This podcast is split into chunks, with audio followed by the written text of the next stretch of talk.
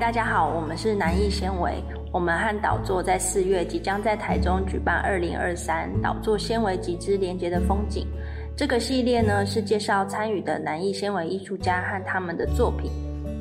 导座长期关注公益创作者，也投注了很多心力，让年轻的手艺人可以被看见。南艺纤维来自国立台南艺术大学应用艺术研究所纤维组，我们使用各种不同纤维媒材进行创作。这次导作市集中集结了不同纤维的创作形式和工作坊。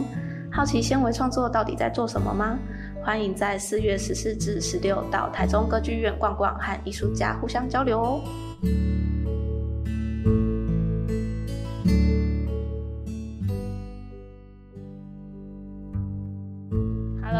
很感谢我们今天邀请到一位来宾邓少成，他是一个非常有活力、很有趣的人。让我们一起来欢迎邓少成同学。Hello，嗨，大家好。，Hello，Hello，Hello，很感谢你今天播出时间参加我们这个访谈。那我们这个收听系列呢，是要介绍给大家南艺纤维的各种艺术家。那可以请邓少成简单的自我介绍一下自己吗？哦，Hello，大家好，我是邓少成，我来自台南，然后我。过去毕业于台北艺术大学剧场设计系，主修服装设计。然后我研究所开始就在南艺大纤维组学习当代艺术、个人创作这个方面，这样子。那我觉得我自己算是一个很乐于分享，也很喜欢结交新朋友啊，或是去认识新鲜的事物。然后我也很喜欢旅行，在国外用可能比较。穷游，但是是一种很深入当地的方式来接触异国文化等等的。对我来说，呃，我是一个还蛮接受度很广，然后也很乐于去展现自己跟热情的人。嗯，哎，那你去旅行过的那些地方，会把这些旅行过的经验放在自己的作品里面吗？我的最新的作品就是在导作会，呃，展示的作品里面，其中一个就是，呃，算是我在二月这个寒假刚去东南亚旅行的时候，就是我有发现到他在像在巴厘岛或是印尼的其他城市，我去的地方叫日惹，他在街上常常会看到很多的脸的呃装饰艺术。或是可能在山洞里面啊，自然景观当中，哎，突然就会有一张脸的呈现，所以对我来说还蛮还蛮精彩的，可以一直去看见这些不同面貌的，呃，他们如何去想要把它巧妙的融入在这些周边这样子。所以说我这一次的作品就有想要尝试，能够在我过去也是我连续我上一个作品。当中有面具这个概念，然后想要再进而去放进去一些可能是地景的呈现，尝试去模糊掉那个呃五官，可是呃还是可以让人看见是哎可能跟脸的轮廓还是有保留那个脸的轮廓，然后加入地景的呃一些装饰，呃算是实验的作品这样子。那我近期来的作品都是用。呃，簇绒墙、特定钢来尝试实验的作品。那这个你选用的脸谱，就是脸谱和你的关系似乎是跟以前的一些回忆有相关。那我想问一下，你和纤维曾经有没有发生过一些有趣的小故事？是什么时候开始把你跟纤维连接在一起？呃，因为我大学期间，呃，那时候是读服装设计，所以说有对呃织品布料方面有一些粗浅的了解。那直到大四的时候，刚好有一堂选修课是也是呃以前剧社系毕业，然后来纤维组也读研究所，后来回我们剧社系开课的学长，那他来教我们。钩针，然后基础的锁指跟电脑织布的课程，然后就开始对这件事情，对于这个工艺织布方面的技术有一点认识。然后后来我在大学毕业之后，我有出去，那时候去欧洲荷兰交换半年，但因为很可惜那时候遇到疫情，所以说本来想要继续在剧场方面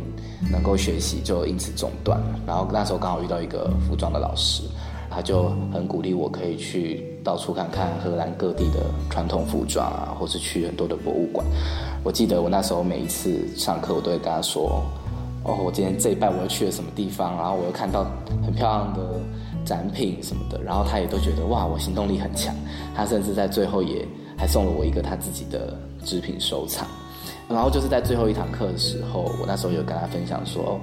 这是我们那时候刚好是有那个阿豹的一支 MV，然后刚好里面有很多台湾族的族服。然后那时候我就有给他看那个 MV。”然后他看到的时候，他就傻眼，他就说：“太漂亮了吧？”他说：“为什么我从来没有看过这些这么漂亮的服装？”因为他就跟我说，他根本就觉得这些服装应该要登上世界舞台，只是可能他远在荷兰，从来没有看过，从来也不了解我们的原住民文化，所以他那时候就跟我说：“你一定要回台湾，好好把握这件事情，因为他会是一个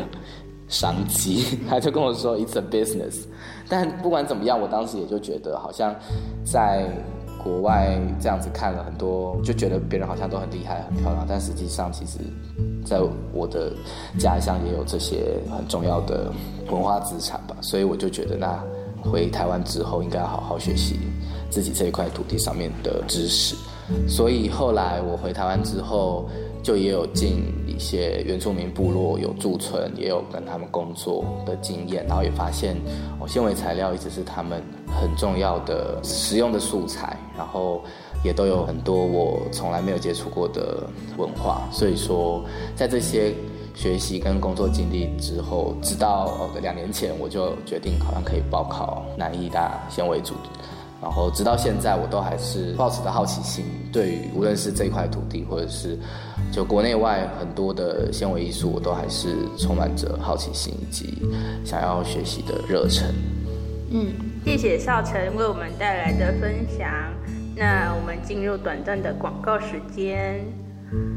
那在市集中，我们想知道，就是你想带给我们有什么体验？呃，因为这一次。算是市集，那大部分大家可能看到市集都会认为应该就是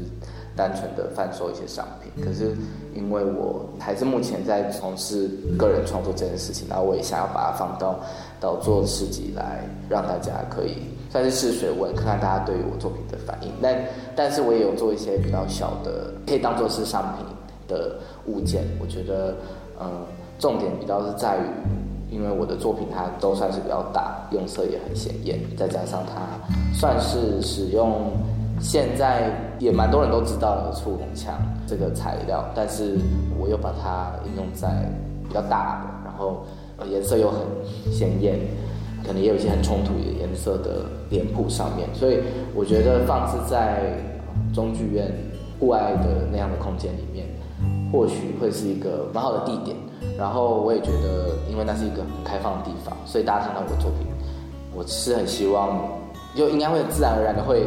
就是会很吸睛的感觉。可是我更希望